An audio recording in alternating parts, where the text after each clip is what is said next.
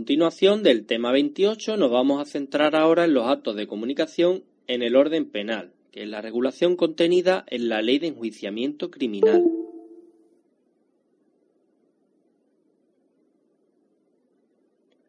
¿Tiempo o plazo para practicar los actos de comunicación en el orden penal?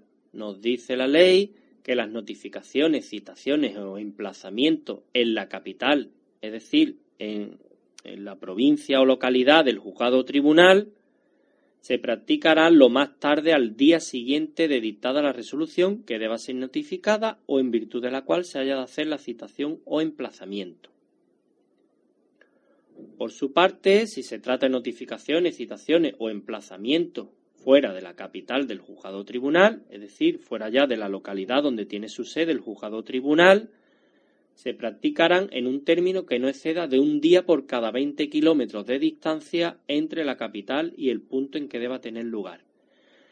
Esta norma hoy día, donde lo mismo o lo mismo se va a tardar en, notificar una resolución en Barcelona, que en, Galicia, que en Andalucía, independientemente del punto de España en el que nos encontremos, se explica por qué esta ley es del año 1882.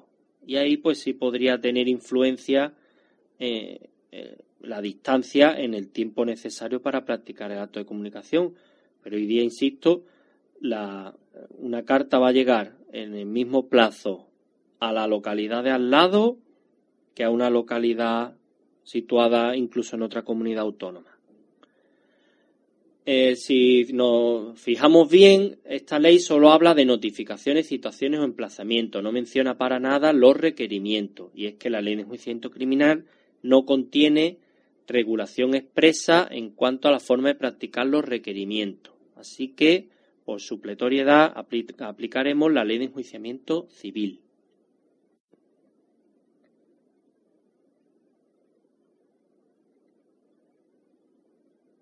Competencia para practicar los actos de comunicación en este orden?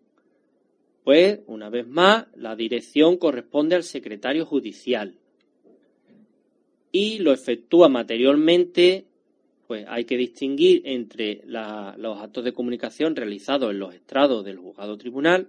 ¿eh? Estrado tiene dos significados. En, sentido estricto sería eh, la, la sala de, vistas. ¿eh? Pero en términos generales, que es el que debemos entender aquí, estaríamos hablando de actos de comunicación a practicar fuera de lo que es el edificio judicial.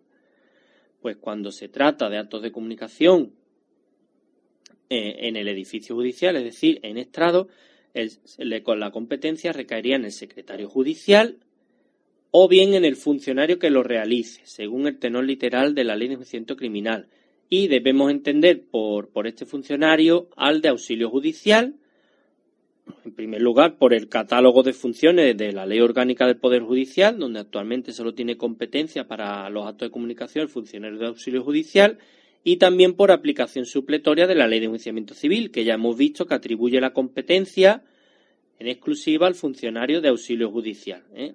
al margen del procurador, que ya os dije que no, que no es un funcionario del órgano judicial. Luego, fuera de los estrados, es decir, fuera del edificio judicial, la competencia recaería en el funcionario correspondiente, nos dice la ley. Y debemos entender también que se estaría refiriendo al funcionario de auxilio judicial.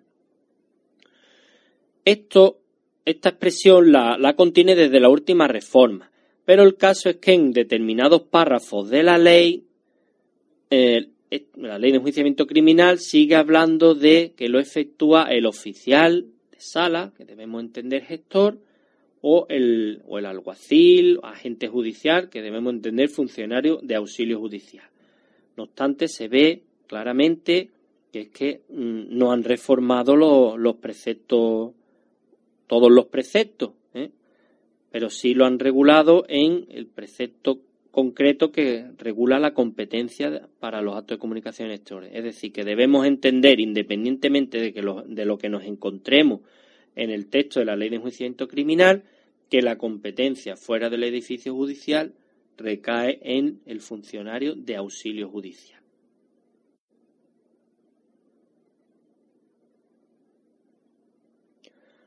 Forma de los actos de comunicación en este orden. Bueno, lo primero que tenemos que tener en cuenta es que la ley de enjuiciamiento criminal nos dice que las notificaciones, citaciones y emplazamientos se practicarán en la forma prevista en el capítulo quinto del título quinto del libro primero de la ley de enjuiciamiento civil, que son las formas que hemos visto ya en este mismo tema, ¿eh? la, la regulación de la ley de enjuiciamiento civil, del orden civil. ¿Qué ocurre? Que no obstante esta previsión de la ley, la ley de enjuiciamiento criminal contiene una regulación específica de las formas de los actos de comunicación.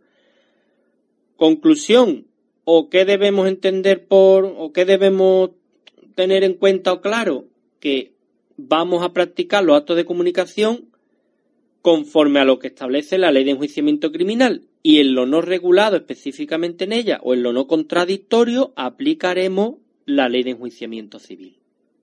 ¿Eh?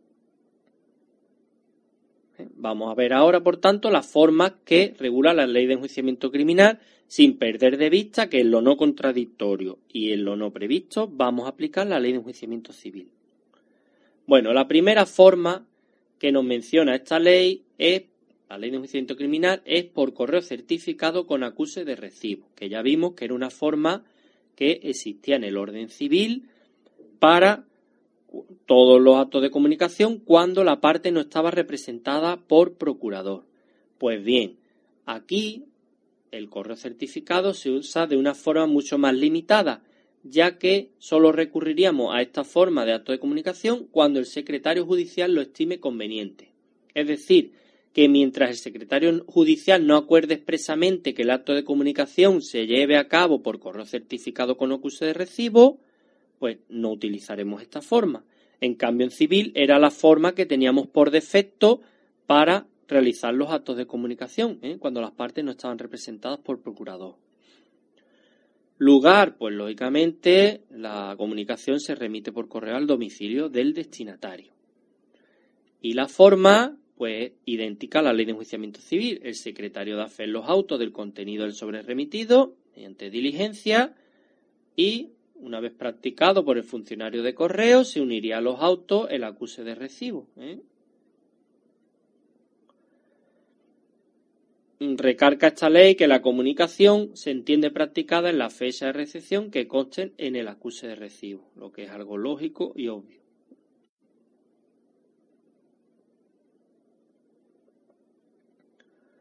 Bueno, continuamos con las formas y vamos a ver ahora la comunicación personal, que también vimos que existía en la ley de enjuiciamiento civil.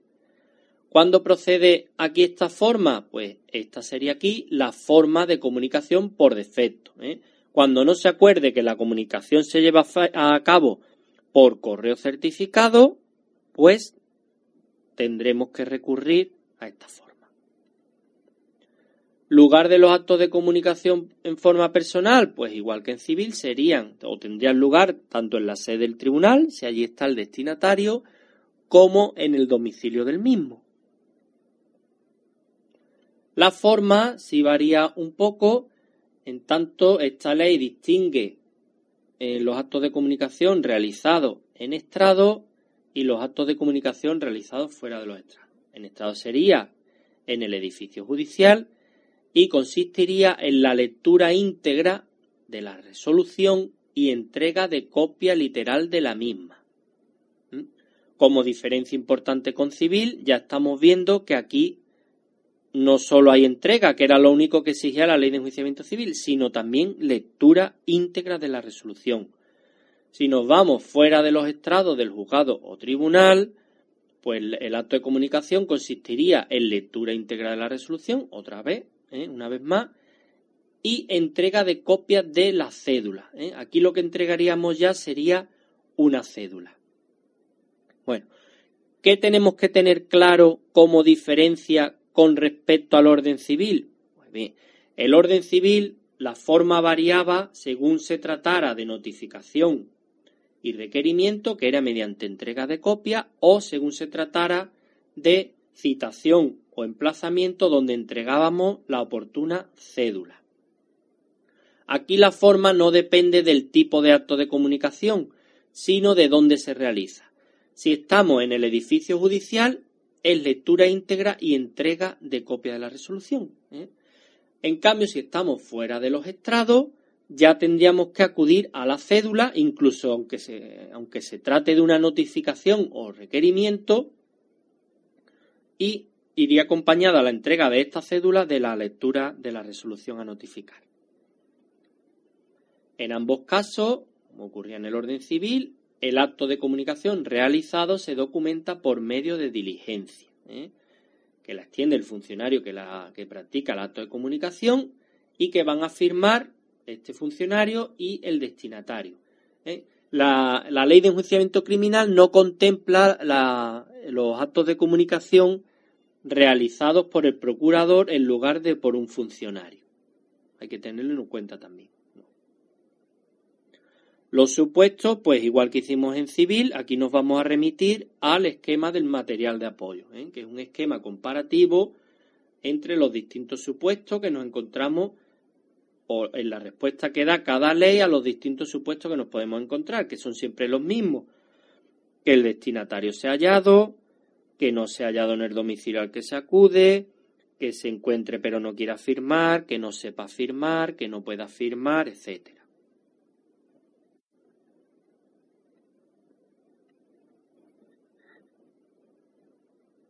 Otra forma prevista en la ley de enjuiciamiento criminal es a través de procurador, pero simplemente nos menciona esta ley que las notificaciones, citaciones y emplazamientos podrán hacerse a los procuradores de las partes y establece las excepciones en las que no se podrán realizar y nos dice que serían las citaciones, ¿eh? solo citaciones que por disposición expresa de la ley deban hacerse a los mismos interesados en persona y también las citaciones que tengan por objeto la comparecencia obligatoria de los destinatarios. Como ejemplo podemos citar la, el acto de comunicación, la citación en el juicio de falta, puesto que la comparecencia es obligatoria, ya que el que no asiste puede ser sancionado con, un, con una multa, pues no podemos efectuar el acto de comunicación a través del procurador. Esto es una diferencia importante con la ley de enjuiciamiento civil, ya que la ley de enjuiciamiento civil sí permite cualquier tipo de citación a realizar a través de, del procurador, salvo la primera citación del demandado, que ya vimos que se hacía por correo certificado.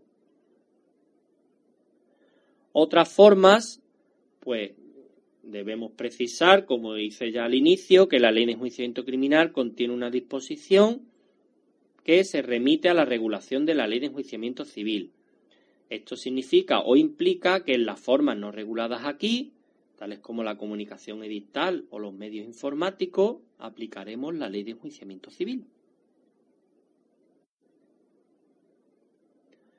Actos de comunicación en el orden laboral, que sería el cuarto orden jurisdiccional que nos queda por ver.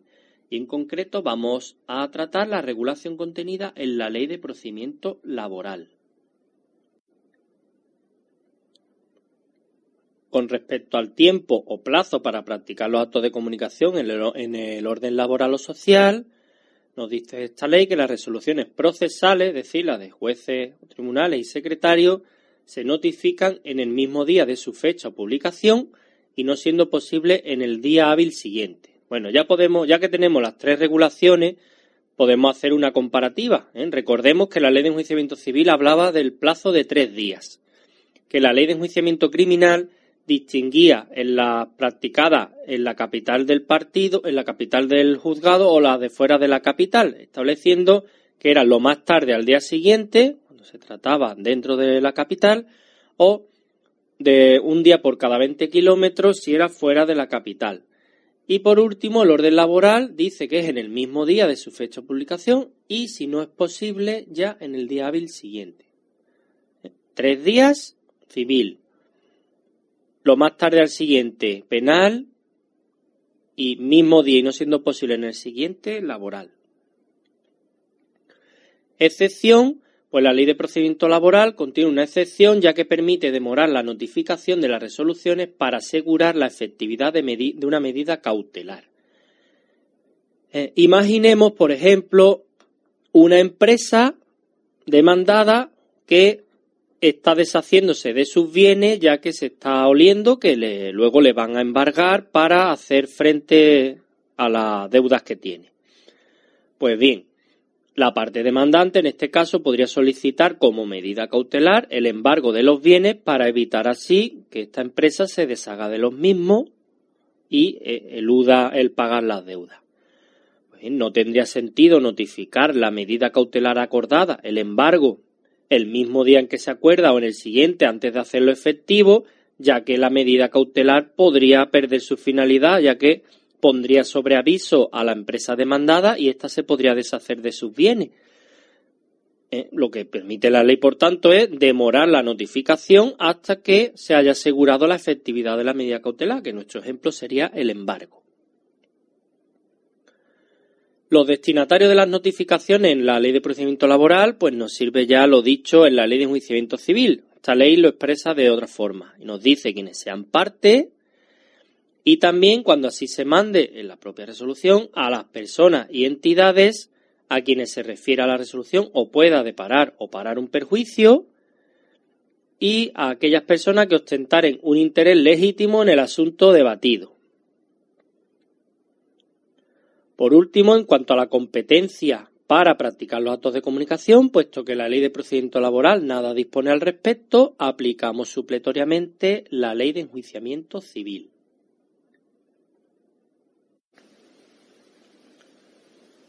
lugar de práctica de los actos de comunicación en el orden social.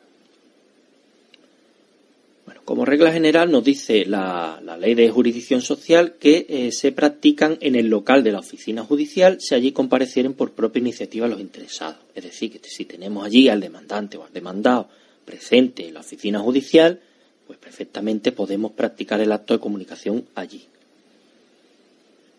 En otro caso, ¿eh? si no los tenemos allí presentes, pues la regla general va a ser que se practiquen en el domicilio, ¿eh? en las formas pues que después veremos. Supuestos especiales. La ley no regula una serie de supuestos especiales según quién sea el destinatario en cuanto al lugar de práctica de los actos de comunicación. Si es una persona jurídica, pues el acto de comunicación se va a hacer en cualquier delegación o sucursal, etcétera, de esta persona jurídica. Imaginemos, por ejemplo, que tenemos que hacerle un acto de comunicación a una empresa que tiene distintas sucursales repartidas por, muchas partes del territorio, pues en cualquier sucursal o delegación de esta empresa, pues se va a poder hacer. Tratándose de los abogados del Estado, letrados de las Cortes o letrados de la Seguridad Social, nos dice la ley que se practican en la sede, en su sede oficial respectiva.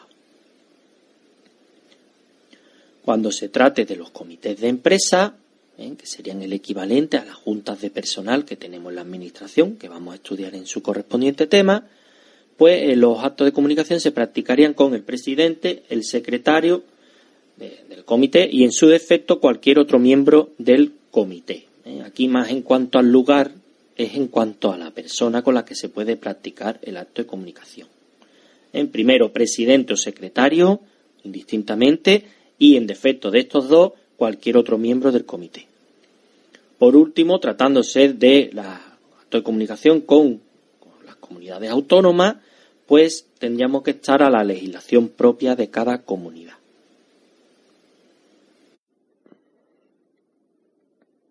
En cuanto a la forma de los actos de comunicación en este orden, la ley de procedimiento laboral también se remite al capítulo 5 del título 5 del libro primero de la ley de enjuiciamiento civil. ¿eh? Nos dice que los actos de comunicación se efectuarán en la forma establecida en dicha norma, con las especialidades previstas en la ley de procedimiento laboral, que son las que vamos a examinar a continuación. Como primera forma de acto de comunicación tendríamos el correo certificado con acuse de recibo. ¿Cuándo procedería esta forma? Pues nos dice la ley de procedimiento laboral que cuando se trate de notificaciones, citaciones y emplazamientos, ¿eh? quedarían fuera los requerimientos que en el orden social en ningún caso se pueden practicar por correo, eh, pues todas aquellas notificaciones, citaciones y emplazamientos que se practiquen fuera de la sede de la oficina judicial. Es decir, que al igual que ocurría en el orden civil, la comunicación por correo certificado aquí sería la forma de comunicación por defecto. ¿eh? Cuando las partes no están representadas por procurador y hay que practicar un acto de comunicación fuera de la oficina, pues la vamos a hacer por correo certificado. Lugar, pues lógicamente el domicilio del destinatario. ¿eh? Forma, pues igual que ocurría en civil y en penal, pues el secretario de hacer los autos del contenido de lo remitido ¿eh? mediante diligencia y se uniría a los autos después el acuse de recibo, pues una vez practicado el acto de comunicación por el funcionario de correos. Como peculiaridad de este orden, nos dice la ley de procedimiento laboral que en el exterior del sobre se hacen constar una serie de advertencias para el supuesto de que la carta fuera recogida por un tercero. ¿eh? Pues, se informará del deber público del, receptor de, hacer la entrega al destinatario, darle aviso si sabe su paradero, que tiene derecho al resarcimiento de los gastos que se le ocasionen, que debe comunicar a la oficina judicial la imposibilidad de entregar la comunicación al interesado.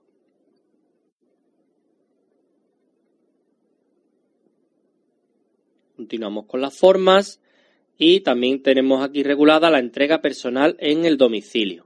¿Cuándo procedería esta forma? Pues cuando no pueda practicarse en la forma anterior, es decir, cuando falla el correo, igual que ocurría en el orden civil. Lugar de práctica en el domicilio, pues no lo dice Mm, como no especifica nada esta ley, pues sería igual que la ley de enjuiciamiento civil, es decir, en el domicilio, ¿eh? siempre y cuando el destinatario no esté en la sede judicial. La forma de practicar el acto de comunicación, pues también sería igual que civil, ¿eh? ya que esta ley no lo regula, pues tendríamos que aplicar la ley de enjuiciamiento civil, que ya vimos que distinguía entre notificaciones y requerimientos que se hacían mediante entrega de copia de la resolución o del requerimiento y entre citaciones o emplazamientos que se hacían mediante entrega de la oportuna cédula. Los supuestos que nos podemos encontrar, pues al igual que hicimos con el orden civil y contencioso administrativo por extensión y en el orden penal, nos vamos a remitir al material de apoyo donde tenemos un cuadro comparativo entre los distintos órdenes jurisdiccionales. seguimos con las formas de eh, los actos de comunicación en el orden eh, laboral o social y nos quedaría eh, la comunicación mediante edictos. ¿Cuándo procede la comunicación edictal según la ley reguladora de la jurisdicción social? Pues sería cuando una vez intentada la comunicación y habiendo utilizado los medios oportunos para la investigación del domicilio, no coste el del interesado o se ignore su paradero. Es otra forma de decir pues lo mismo que nos encontramos en la, en la ley de enjuiciamiento civil. Forma de la comunicación edictal en el orden social, pues lo acuerda el secretario judicial, igual que como hemos visto para la ley de enjuiciamiento civil, y consiste en insertar un extracto suficiente de la resolución o de la cédula en el boletín oficial correspondiente, con la advertencia de que las siguientes comunicaciones se harán fijando copia de la resolución o cédula en la oficina judicial por el medio establecido al efecto, sea en un tablón, sea de forma telemática, eh, como se haya regulado, salvo que la comunicación se trate de comunicación de resoluciones que revistan la forma de auto o sentencia o decreto, eh, siempre que éste ponga fin al procedimiento o resuelva un incidente o bien se trate de emplazamiento. En estos casos, pues lo lógico es que se exija también la publicación en el boletín aunque la ley pues deja abierta ahí la, posibilidad. Pues otras formas serían pues las mismas que hemos examinado en la ley de enjuiciamiento civil por aplicación supletoria. ¿eh? Por ejemplo, a través de medios telemáticos, por decir uno. Formas de los actos de comunicación y nuevas tecnologías. Bueno, aunque ya nos hemos hecho referencia en una diapositiva anterior a, lo, al empleo de los medios técnicos, ¿eh? Ahora nos vamos a centrar en la regulación contenida en el Real Decreto 1065-2015 de 27 de noviembre, ¿eh? donde se regula todo esto con detalle y eh, donde se regula especialmente el sistema LexNet, que es el más utilizado ahora mismo, por lo menos ahora cuando estoy narrando esta diapositiva en la Administración de Justicia y la sede judicial electrónica, ¿eh? que también vamos a ver que está eh, regulada y vamos a ver algunas características de la misma.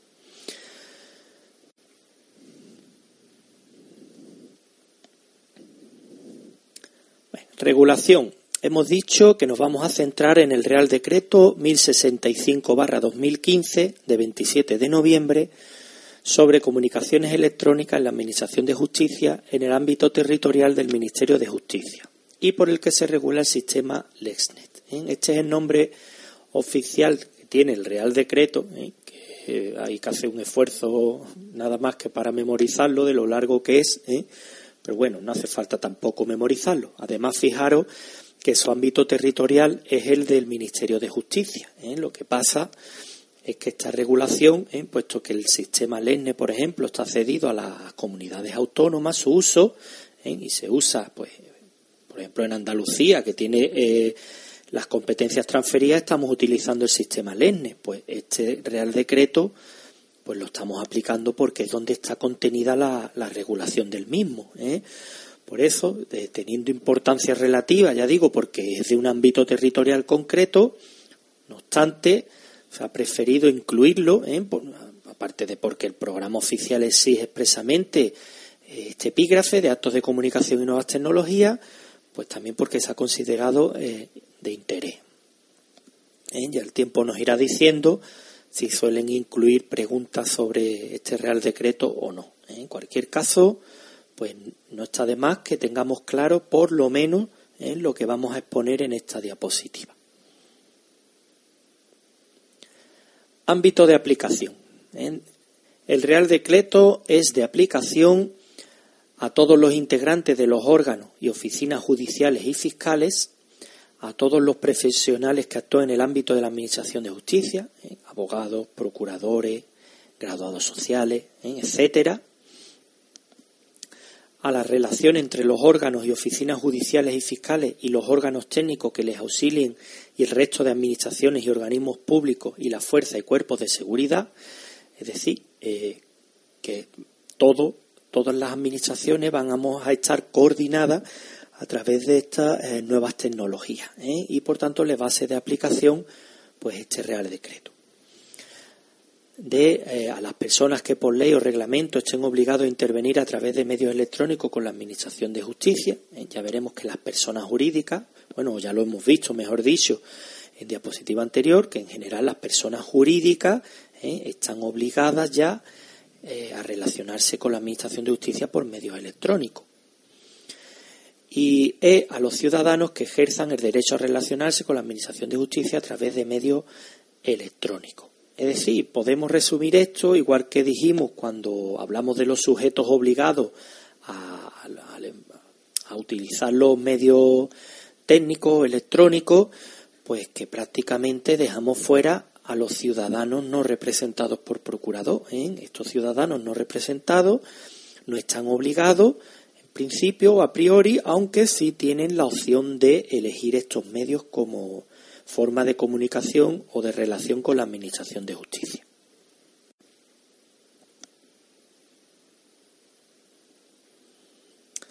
Objeto del Real Decreto. Bueno, pues el objeto nos dice el propio Real Decreto que es desarrollar la Ley 18-2011 de 5 de julio reguladora del uso de las tecnologías de la información y la comunicación en la Administración de Justicia.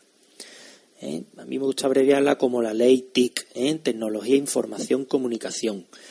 En lo relativo a, ¿eh? y aquí tendríamos las funcionalidades principales, las comunicaciones y notificaciones electrónicas, es decir, actos de comunicación por estos medios, la presentación electrónica de escritos, documentos u otros medios o instrumentos y al traslado de copias, es decir, mientras que actos de comunicación son más propios del órgano judicial hacia un tercero, ¿eh? aquí hablamos de presentación de escritos, documento y traslado de copia, que es más del profesional, ¿eh? normalmente el procurador, hacia eh, la oficina judicial.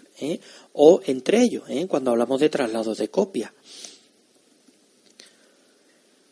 Aclaración, eh, pues por imperativos del programa, nos vamos a centrar en la siguiente diapositiva, y así es también en el tema, en lo que son propiamente las comunicaciones y notificaciones electrónicas, dejando a un lado pues el otro objeto que acabamos de mencionar eh, referido a la presentación de escrito y traslado de copia. ¿eh? Incluso, pues, para dar claridad, hasta eliminaré alguna referencia a esto último para centrarnos en lo que es propiamente las comunicaciones y notificaciones electrónicas. Bueno, canales electrónicos. ¿eh? Los órganos y oficinas judiciales y fiscales realizarán los actos de comunicación con las partes procesales y, en su caso, con los terceros intervinientes, por ejemplo, un testigo, ¿eh? mediante los siguientes canales electrónicos. ¿eh? Ahora vamos a enumerar los distintos canales electrónicos que nos menciona el Real Decreto, donde vamos a ver que el sistema LENE es solo uno de ellos. ¿eh? Es el más habitual ahora mismo, como os decía antes, pero es un canal más. ¿eh? Bueno, A, el sistema LENE. Si se trata, en su caso, de otros órganos y oficinas judiciales y fiscales cuando las partes intervinientes en el proceso estén representadas por profesionales de la justicia y así lo permitan las normas procesales y cuando los destinatarios de los actos de comunicación sean las administraciones y organismos públicos y las fuerzas y cuerpos de seguridad. Es decir, nos está diciendo el Real Decreto aquí que el sistema LENE es un canal electrónico y cuando tenemos que utilizar este canal electrónico, que ya estáis viendo, pues que dependiendo de los de las personas que están interviniendo en la, en la comunicación. La sede judicial electrónica ¿eh? El servicio compartido de gestión de notificaciones electrónicas y la carpeta ciudadana provistos por el Ministerio de Hacienda y Administraciones Públicas, en ¿eh? la todopoderosa Hacienda, ¿eh? que siempre va un paso por delante, siempre que los medios tecnológicos lo permitan. Y de otros sistemas electrónicos de información y comunicación que puedan establecerse. ¿eh? Pues de todos estos enumerados, pues el Real Decreto, lo vamos a ver también en esta diapositiva, regula y detalla el, uso del sistema LESNE y las funcionalidades o las opciones que ofrece la sede judicial electrónica, ¿eh? que son en los dos que nos vamos a centrar, por tanto.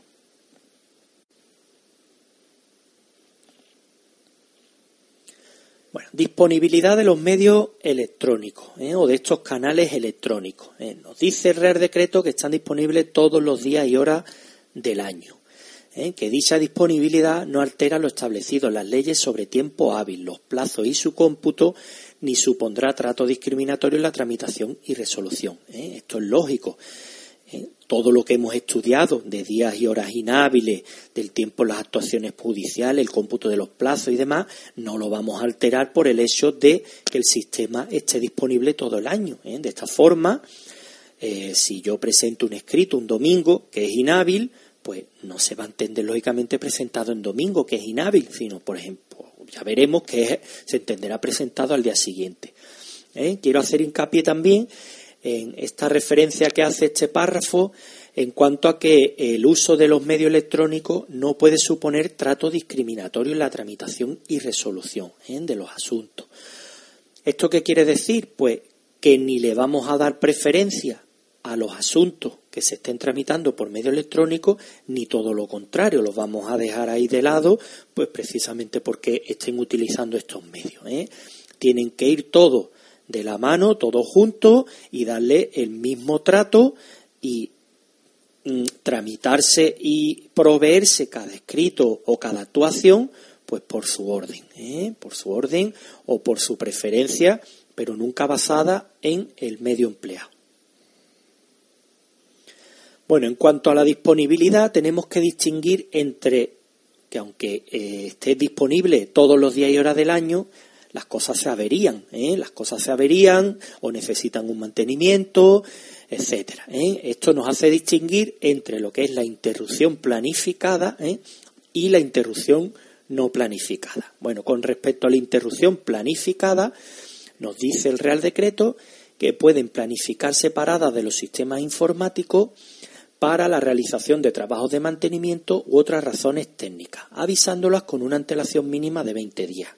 Esto es relativamente frecuente, pues encontrarnos de vez en cuando cuando accedemos al ESNE, pues un aviso diciéndonos que a tal día, entre tal hora y tal hora, el sistema no estará disponible por eh, labores de mantenimiento o de actualizaciones, o el motivo que sea. ¿eh? Estos 20 días no rigen cuando se trata de, o pueden ser un plazo inferior, cuando se trate de medidas de seguridad u otras necesidades de corrección urgente. ¿eh? Imaginaros, por ejemplo, que el sistema ha sido pirateado. ¿eh? Esperemos que no ocurra, pero bueno, supongamos que ha entrado un hacker y, se ha metido y está eh, robando datos de ahí. Pues lógicamente no vamos a preavisarlo y nos vamos a esperar 20 días para hacer la paralización del sistema y arreglarlo, sino que se, se le va a, se puede preavisar con, con unas horas antes, unos minutos antes, ¿eh? según la urgencia, y, se le mete se le mete mano y se, y se repara. ¿eh? Y sí hay que indicar el tiempo estimado, el tiempo estimado de indisponibilidad del servicio. Ya digo, cuando esta interrupción es planificada. Bueno, cuando la interrupción es no planificada, ¿eh? la típica avería la típica urgencia, se cae el servidor, eh, algo no funciona por una actualización de un programa relacionado, por el motivo que sea, pues puede ocurrir eso, ¿eh? que sin previo aviso uno va a utilizar sistema LEN y se encuentra que no funciona, ¿eh? que el servidor no está operativo. Bueno, pues nos dice el Real Decreto que siempre que sea factible se dispondrán las medidas para que el usuario resulte informado de estas circunstancias. En cuanto se detecta la anomalía, pues se Mm, avisa, ¿eh? de manera que los usuarios que vayan entrando después, pues ya sí les salga un aviso o un cartel informativo diciéndole que el sistema no está operativo. ¿eh? Así como de los efectos de la suspensión, con indicación expresa en su caso de la prórroga de los plazos de inminente vencimiento. ¿Eh? Esto está previsto, pero hasta la fecha pues no he visto que lo, que lo vengan aplicando. ¿eh? si se viene aplicando pues este efecto que lo contempla expresamente aquí el Real Decreto. ¿eh? También creo recordar que la ley de enjuiciamiento civil hace referencia a lo mismo, que el remitente podrá proceder en este caso, ¿eh? cuando se encuentra con una interrupción no planificada del servicio, a la presentación del escrito o de la actuación en el órgano u oficina judicial o fiscal el primer día hábil siguiente acompañando el justificante de dicha interrupción. ¿eh? Y esto es así, aunque ya esté fuera del plazo. ¿eh? Imaginaros que el último día del plazo yo voy a presentar un escrito por estos medios electrónicos y me encuentro que el sistema no funciona y que se trata de una interrupción no planificada, ¿eh? porque si me la han preavisado no puedo alegar este motivo. Bueno, me encuentro que no funciona, pues al día siguiente me voy a la oficina judicial con, y presento el, mi escrito con mi, por el sistema tradicional, acompañando el justificante pues, de la interrupción del servicio y que me permite, por tanto, presentarlo al día hábil siguiente. Según la ley de enjuiciamiento civil, en caso de interrupción no planificada del servicio, la presentación de escrito, bueno, esto es lo que os comentaba antes, ¿eh? que la ley de enjuiciamiento civil contempla pues también esta circunstancia de que en caso de interrupción, ojo, no planificada nada más, la presentación de escrito puede hacerse en el día siguiente acompañando el justificante de la interrupción. Bueno, este recuadrito que veis ahí en rojo, con lo que contiene la ley de enjuiciamiento civil, lo voy a ir haciendo también en las diapositivas eh, posteriores, ¿eh? con la idea de que relacionéis un poco el contenido del Real Decreto con el texto de la ley de enjuiciamiento civil. ¿eh? Lógicamente lo voy a poner cuando esté directamente o muy relacionado. ¿eh? Si no, pues no haré referencia a la misma, entre otras cosas porque ya hemos visto el contenido de la ley de enjuiciamiento civil en las diapositivas anteriores.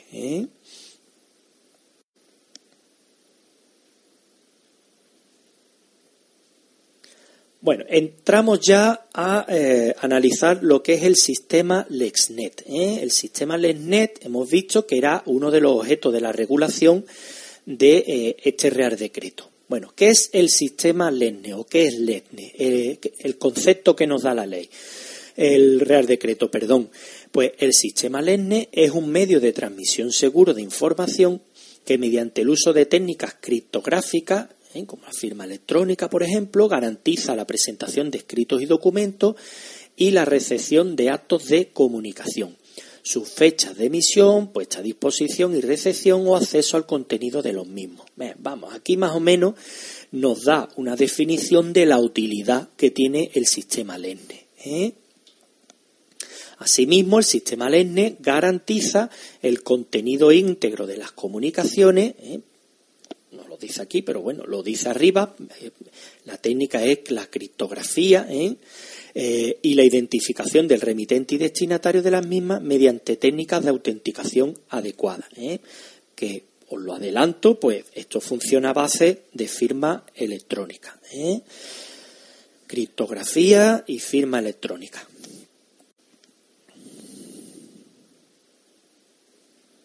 Venga, seguimos con Lesne y vamos a ver las funcionalidades del sistema, las utilidades. Bueno, el Real Decreto aunque en la definición ya hemos visto básicamente cuál es su finalidad, ¿eh? nos detalla en un artículo específico las distintas funcionalidades o usos que tiene el sistema LENE. ¿eh? Los vamos a volver a mencionar aquí para verlos con más claridad. A. La presentación y transporte de escritos procesales y documentos que con los mismos se acompañen así como su distribución y remisión al órgano u oficina judicial o fiscal encargada de su tramitación. ¿eh? Esto es una de, las funcionalidades más importantes que tiene, pues es lo que está dando pie a eh, la implantación del papel cero y del expediente digital en la Administración de Justicia, ¿eh? de manera que ya no es necesario venir al juzgado con el papel, que te pongan tu sello, presentarlo, que ese papel lo repartan, que vaya al juzgado, que ahí se incorpore. Ahora todo es por el medio electrónico, la presentación es electrónica y la incorporación al, órgano, ¿eh? al juzgado concreto, al procedimiento, al, programa de gestión que tenemos de tramitación, ¿eh? se haga todo de manera automatizada.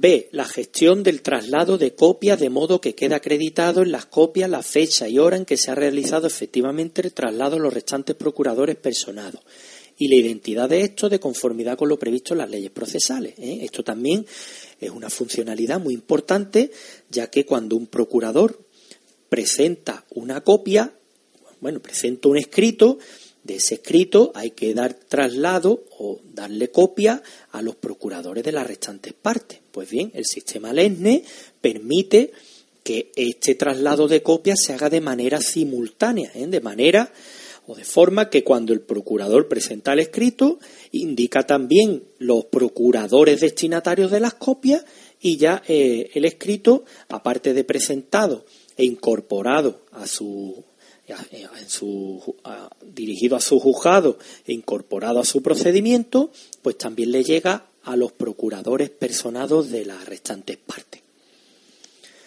C. La realización de actos de comunicación procesal conforme a los requisitos establecidos en las leyes procesales. ¿eh? De las tres funcionalidades que llevamos vistas, pues esta es la que directamente es la que nos exigen en el programa ¿eh? y la que está directamente encomendada pues con las funciones propias de, de, de los funcionarios de justicia, ¿eh? porque la presentación de un escrito no lo hace un funcionario, el traslado de copia no lo hace un funcionario, ¿eh? lo hará el procurador. Pero el acto de comunicación sí es algo que gestionamos directamente los funcionarios de justicia. De la expedición de resguardos electrónicos integrables en las aplicaciones de gestión procesal acreditativos de la correcta realización de la presentación de escrito y documento, de los traslados de copia y de la remisión y recepción de los actos de comunicación procesal y en todo caso de la fecha y hora de la efectiva realización. ¿Eh? Esto también es muy importante y está facilitando mucho el trabajo en, los órganos judiciales, ¿eh? ya que cuando notificamos, cuando se presenta, cuando nos presentan un escrito, cuando se hace un traslado de copia entre procuradores, etcétera, todos los resguardos acreditativos de esas fechas, de esas entregas del contenido, etcétera, se incorporan ¿eh? automáticamente a cada procedimiento judicial, ¿eh? a su juzgado, a su procedimiento, ¿eh? todo ordenado por fecha y la verdad es que mm, da bastante seguridad el hecho de pues de que todo esté automatizado de esta forma porque entre otras cosas evita eh, los entre comillas los tocomochos ¿eh? los tocomochos y y la y lo que se puede hacer malo, ¿eh? no se puede hacer cosas malas en el juzgado, malo, malo. Y E, ¿eh? la constancia de un asiento por cada una de las transacciones electrónicas a que se refieren los números anteriores, realizada a través del sistema identificando cada transacción los siguientes datos identidad del remitente y del destinatario de cada mensaje, fecha y hora de su efectiva realización, proporcionada por el sistema y, en su caso, proceso judicial al que se refiere, indicando tipo de procedimiento, número y año. Bueno, esto es, pues, está relacionado con lo anterior, ¿eh? no es propiamente el resguardo electrónico acreditativo, pero sí es una constancia o una constatación de cada una de las transacciones o acciones que se realizan de forma electrónica, ¿eh? pues como una relación pues de todo.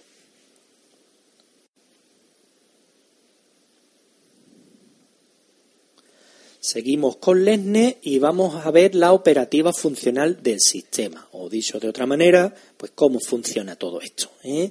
Bueno, eh, nos vamos a centrar en los actos de comunicación, aunque el Real Decreto nos hable de que para la acreditación de la presentación de escrito y documento la realización y la realización de actos de comunicación, el sistema devolverá al usuario un resguardo electrónico acreditativo de, ¿eh? poneros cómodo porque esto es larguito, la remisión y puesta a disposición de la documentación, su recepción por el destinatario, la descripción de cada uno de los documentos transmitidos, la identificación del remitente profesional que le sustituye y del destinatario, ¿eh? es decir, los sujetos que intervienen en la comunicación, el tipo de procedimiento judicial, número y año, fecha y hora de su efectiva realización y cualquier otra información que se estime relevante en orden a constatar la certeza de la presentación o realización de dicho acto de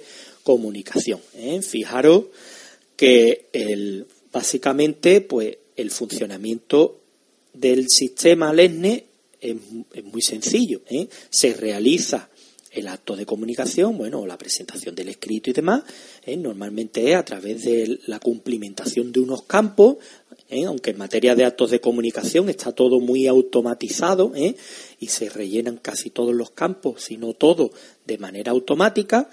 Pues bien, después de realizar el envío, pues se empiezan a generar, a generar los resguardos, ¿eh? los resguardos electrónicos que van acreditando pues el estado en el que se encuentra el envío, ¿eh? remisión puesta a disposición, recepción, lectura en destino, etcétera. ¿eh? Y aparte, pues todos esos datos de sujetos que intervienen, procedimiento, número, año, fecha, hora, ¿eh? etcétera. Bueno, según la ley de enjuiciamiento civil, volvemos a, rescatar el texto de la ley de enjuiciamiento civil, cuando constando la correcta revisión del acto de comunicación por dichos medios técnicos, ¿eh? salvo los practicados a través de los servicios de notificación organizados por los colegios de procuradores, transcurrieran tres días sin que el destinatario acceda a su contenido, se entenderá que la comunicación ha sido efectuada legalmente desplegando plenamente sus efectos. ¿eh? Os vuelvo a recalcar aquí que lo de los tres días en relación al colegio de procuradores no quiere decir que es que a estos no se les tenga por eso el acto de comunicación, sino que ni siquiera hay que esperar los tres días, ¿eh? porque cuando se hace a, través de los colegios, pues interviene el colegio ¿eh? y los resguardos de recepción y de lectura en destino ¿eh? se van generando de manera casi automática o en el acto. ¿eh? Conforme remitimos, se recibe y acusan recibo de, lectura en destino, ¿eh? independientemente de que el procurador haya cedido o no al acto de comunicación en sí.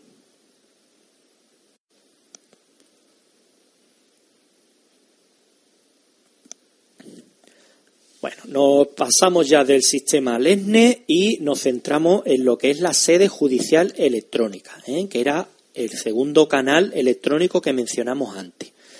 Bueno, el sistema LENE hemos visto que es un programa, una aplicación específica para las funcionalidades que ya hemos detallado.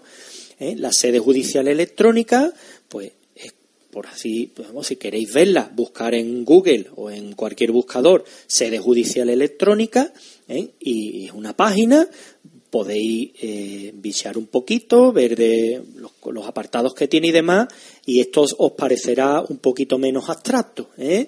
Bueno, la sede judicial electrónica. Comunicaciones y notificaciones por comparecencia electrónica. ¿Esto qué es? Bueno, nos dice el Real Decreto que a través de la sede judicial electrónica correspondiente se prestará el servicio de comunicación y notificación por comparecencia electrónica al ciudadano. ¿eh? Ojo, al ciudadano.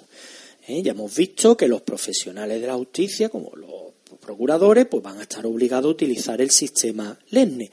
¿eh? Pensemos, por ejemplo, en una persona que no está obligada al uso de los medios electrónicos, pero que ha optado por su uso. Pues una de las, de las opciones que tiene sería esta de la comparecencia electrónica. ¿Qué es la comparecencia electrónica? Pues esto es que yo comparezco o accedo a través de este portal, ¿eh? de esta sede judicial electrónica, y al acceder, pues me, doy por notificado. ¿eh? En este caso, el ciudadano debidamente identificado podrá acceder al contenido de la resolución procesal objeto de comunicación y notificación, ya digo, a través de esta sede judicial.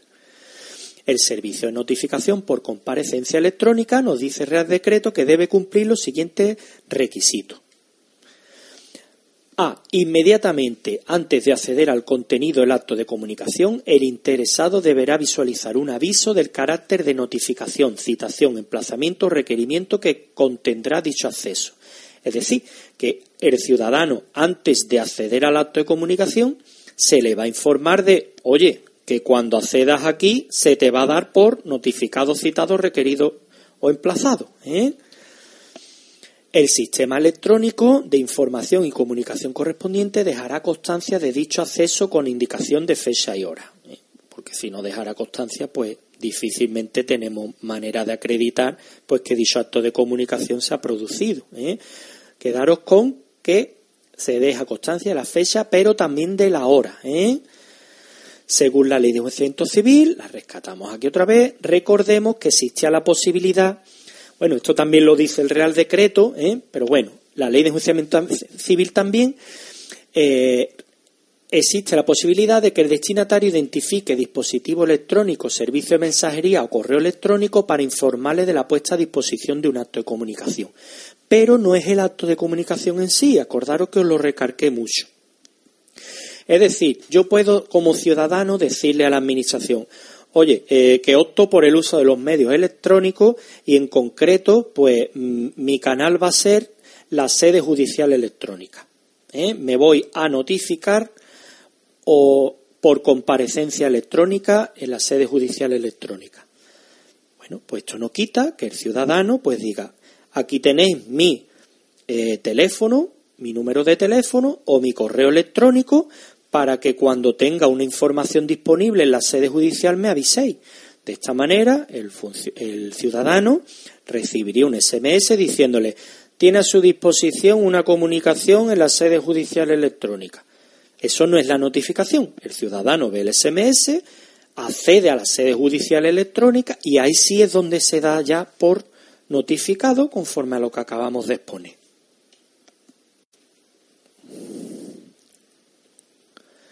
Venga, seguimos con la sede judicial electrónica y otra opción que tiene el ciudadano, aparte de la comparecencia electrónica, ¿eh? donde el acto de comunicación va a depender de que realmente él acceda a, a la sede judicial para que se le practique el acto de comunicación, pues es la comunicación y notificación mediante dirección electrónica habilitada, que esto es el ciudadano se le asigna una dirección electrónica ¿eh? a través de la sede eh, judicial electrónica y las comunicaciones ahí realizadas pues se tienen por realizadas con independencia de que el ciudadano acceda o no a, dicha dirección. ¿eh?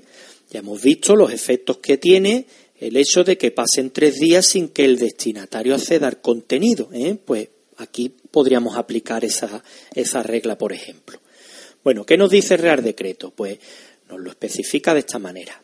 Dice que también a través de la sede judicial electrónica podrán realizarse los actos de comunicación emanados de los órganos y oficinas judiciales y fiscales mediante la dirección electrónica habilitada.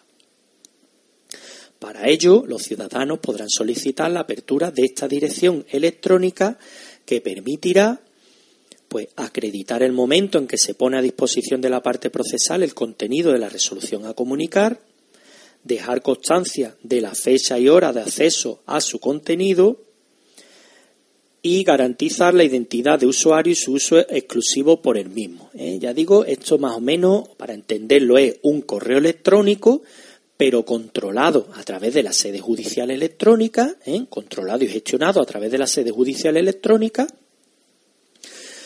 donde, eh, ya digo, no es la comparecencia electrónica o no depende de que el ciudadano acceda a la sede.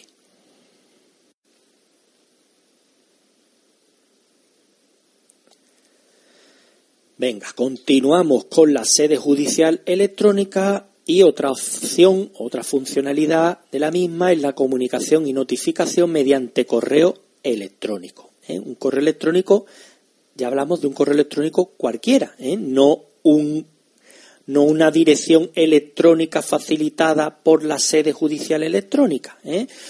Nos dice el Real Decreto que los órganos y oficinas judiciales y fiscales podrán realizar actos de comunicación en las direcciones de correo electrónico que los ciudadanos elijan siempre que en el momento del acceso al contenido de la comunicación se genere automáticamente ¿eh? y de forma independiente a la voluntad del ciudadano, es decir, no vale un correo de esos que podemos decir, eh, ¿desea mandar una confirmación de lectura, sí o no? Independientemente de que la mandes o no, accedes al contenido.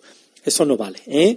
Tiene que eh, generarse la, recepción o el aviso automáticamente y con independencia de que quiera o no el ciudadano destinatario. Un acuse de recibo acreditativo del día y hora de la remisión del acto de comunicación y de la recepción íntegra de su contenido y de los documentos adjuntos. El ciudadano ¿eh? pues deberá ser advertido expresamente que sólo podrá optar por el correo electrónico como medio preferente de comunicación con la Administración de Justicia. Ya digo, vuelve a insistir lo mismo Real Decreto, si éste genera un acuse de recibo del acceso al contenido del mensaje. Ya digo, un acuse que debe ser automático y de forma independiente a la voluntad del ciudadano.